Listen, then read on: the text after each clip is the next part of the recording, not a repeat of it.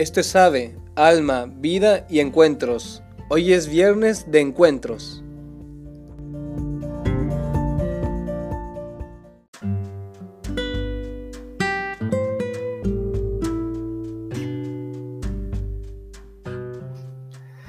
Hola, ¿qué tal? Bienvenidos a AVE en este viernes para tu vida.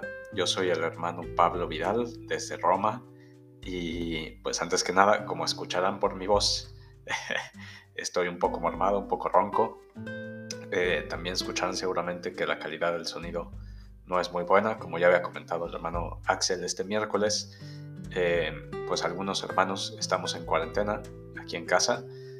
Eh, yo no sé si tenga COVID o no, al menos tengo pues una gripa y entonces mejor me he aislado de la comunidad. Ya después haremos el test para saber efectivamente qué es. Gracias a Dios, pues no estoy grave ni me he sentido muy mal. Y de hecho los hermanos me ofrecían eh, cambiar y que ellos grabaran hoy en vez de mí. Eh, pero quería hacerlo yo para compartirte, siendo viernes y siendo que no sé cuándo me va a tocar el siguiente viernes, pues quería compartirte algo que he estado sacando de esta experiencia. Así que te pido una disculpa si es un poco molesto escuchar mi voz así. Eh, pero bueno, espero que valga la pena. y pues quería hablar sobre este tema de la cuarentena, ¿no? Porque estando aquí, llevo unos 4 o 5 días aquí en mi habitación, perdón, he pensado pues, ¿qué cosa positiva puedo sacar de esto? Eh, ¿Hay algo positivo que puedo sacar? Y pues para mí la verdad estos días han sido de más intimidad con Dios, de más silencio, de más estar con Él. También han sido días de más descanso, de más tiempo para estudiar, eh, pues de menos trabajo, porque aquí dentro no puedo trabajar en, en cosas externas. Eh, pero han sido sobre todo días de estar más con Dios. Entonces, por un lado pensaba, bueno, puedo hacer una reflexión muy bonita, eh, pero no quiero hacer una reflexión así como muy buenina y decir que, que todo lo que me ha venido de estar aquí y pues de esta gripa que también tiene sus malestares, eh, sea bueno, porque no lo es y porque con la situación del COVID en el mundo, para muchos la cosa no es buena. Eh, hay enfermos graves, hay consecuencias económicas, hay pérdidas de seres queridos y eso no es bonito. Y, a mí no me parecería justo como solo querer sacar cosas buenas de algo que ha traído consecuencias malas también, como ha sido la pandemia. Y querer solo sacar consecuencias bonitas de estar en cuarentena, cuando también ha traído cosas pues sí, en cierto sentido malas, ¿no? Y me preguntaba mucho en estos días, a la luz de esto, ¿cómo podemos leer el pasaje de San Pablo a los romanos, eh, en Romanos 8:28, que dice que todo obra para el bien de los que aman a Dios? Y de eso quiero hablar hoy, de esta actitud, de tener esta actitud de saber que todo obra para el bien de los que hablan a Dios, de los que aman a Dios, pero de cómo leer esto. Eh, y yo creo que no implica solo ser positivos, muchas veces lo he tomado así, pero creo que no solo es eso. Primero implica mucha, mucha, mucha esperanza. Pero una esperanza que no quita ni oculta el dolor y la dificultad. Porque si yo tengo un dolor o tengo una dificultad, pues la tengo. Y Dios me quiere encontrar en ella, no quiere que yo lo oculte. Por ejemplo, el otro día escuchaba a un padre que decía, bueno, si hemos tenido que pasar otra Navidad en medio de la pandemia, eh, porque aquí en Italia los números de contagios han aumentado mucho y entonces pues en Navidad había que estar con mucho cuidado, no se podía salir mucho, no se podía convivir, eh, lo mismo en fin de año, pues aceptémoslo, pero no como una cosa mala que ocultar y una resignación de decir, bueno, pues así es, ni modo, aceptémoslo y sigamos adelante. No, sino como que así es y Dios quiere encontrarnos aquí.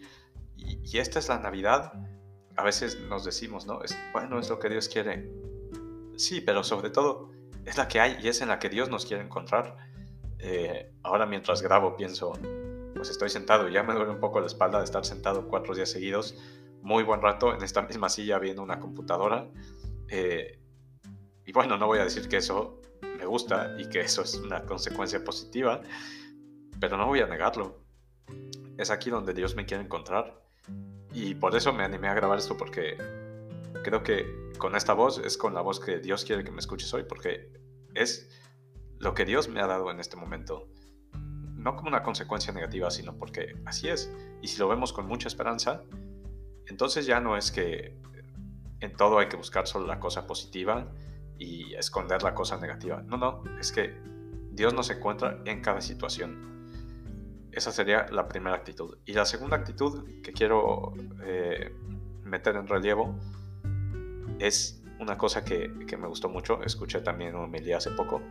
El hecho de dar una nota disonante. Había un padre que decía, eh, cuando uno es un gran músico y está tocando, si se equivoca y toca una nota disonante que no iba, pues uno que no sabe puede parar de tocar, eh, o puede enojarse, o puede volver a empezar. Pero uno que es un gran músico puede aprovechar esa nota y de ahí sacar una melodía distinta, nueva, aún más bonita. Y decía, a veces así es Dios en nuestra vida. No a veces, siempre es así. Eh, y así actúa el Espíritu Santo en nuestras vidas. Cuando nosotros, por así decir, metemos la pata o tenemos una situación que tal vez no entendemos cómo entra en el plan de Dios, que parece esa nota disonante, no es que Dios diga, bueno, pues pecaste, metiste la pata, vuelve a empezar. Eh, o no es que diga, no, contigo ya no se puede hacer nada, nos resignamos. Sino que aprovecha eso como una nota disonante, porque es disonante y porque ha estado mal y porque es una consecuencia negativa, pero de ahí hace una melodía todavía más bella. Y creo que a esto se refiere ese pasaje de San Pablo de todo obra para el bien de los que aman a Dios. Que si nosotros empezamos a aprender a ver el mundo con los ojos con que Cristo lo ve, si pedimos al Espíritu Santo que venga a nuestros corazones para dejarnos ver todo como Dios lo ve, vamos a ver estas notas disonantes y vamos a ver estas dificultades. Y, así como no se puede negar que mi voz suena fatal hoy, o eh, no se pueden negar las consecuencias malas que a muchos de nosotros ha tocado sufrir con la pandemia, o en otras cosas en nuestra vida, con nuestro propio pecado, con nuestra historia, eh, no sé, cualquier situación que tengamos, sin negarlas, poder ver que de ahí sale una historia bellísima, que Dios aprovecha esto para amarnos más, para mostrarnos más su amor, para tocar nuestros corazones, para cambiar nuestras vidas y las de los demás. En resumen, para hacernos felices. Creo que si entendemos verdaderamente que lo que Dios quiere es que seamos felices y que aun cuando haya dificultades, cuando haya cosas negativas, cuando haya notas disonantes, sí tenemos esperanza en que Dios nos va a hacer felices, Él efectivamente nos va a hacer felices, porque eso es lo que Él quiere para nosotros. Eh, entonces, pues nada, esto es lo que te quería compartir hoy. Un poco esta pequeña reflexión que espero te sea útil a ti también. Eh, y quiero pedirte, pues, una oración por nosotros aquí en Roma, eh, por mí y por el resto de mis hermanos y quiero ofrecerte también que sepas que ofrezco pues estas molestias de estos días que estaré aquí en cuarentena por ti, por cada uno de los que nos escuchan y te invito a hacer una oración antes de terminar.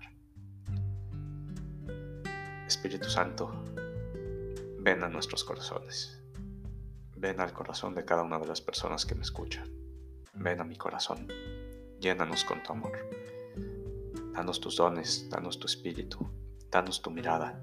Ayúdanos a saber ver como tú ves, a nunca negar las cosas negativas, las dificultades, nuestro pecado, pero así saber verlo con tus ojos, a entender qué es lo que quieres decir, con que todo obra para el bien de los que te amamos.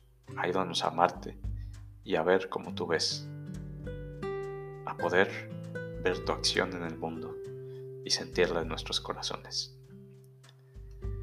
Cristo Rey nuestro, venga tu reino.